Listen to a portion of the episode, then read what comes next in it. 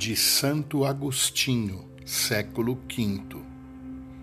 De fato, Cristo foi tentado pelo demônio, mas em Cristo também tu eras tentado, porque ele assumiu a tua condição humana para te dar a sua salvação. Assumiu a tua morte para te dar a sua vida. Assumiu os teus ultrajes para te dar a sua glória. Por conseguinte, assumiu as tuas tentações para te dar a sua vitória. Se nele fomos tentados, nele também vencemos o demônio.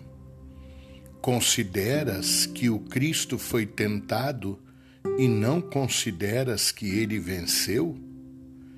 Reconhece-te nele em sua tentação, reconhece-te nele em sua vitória.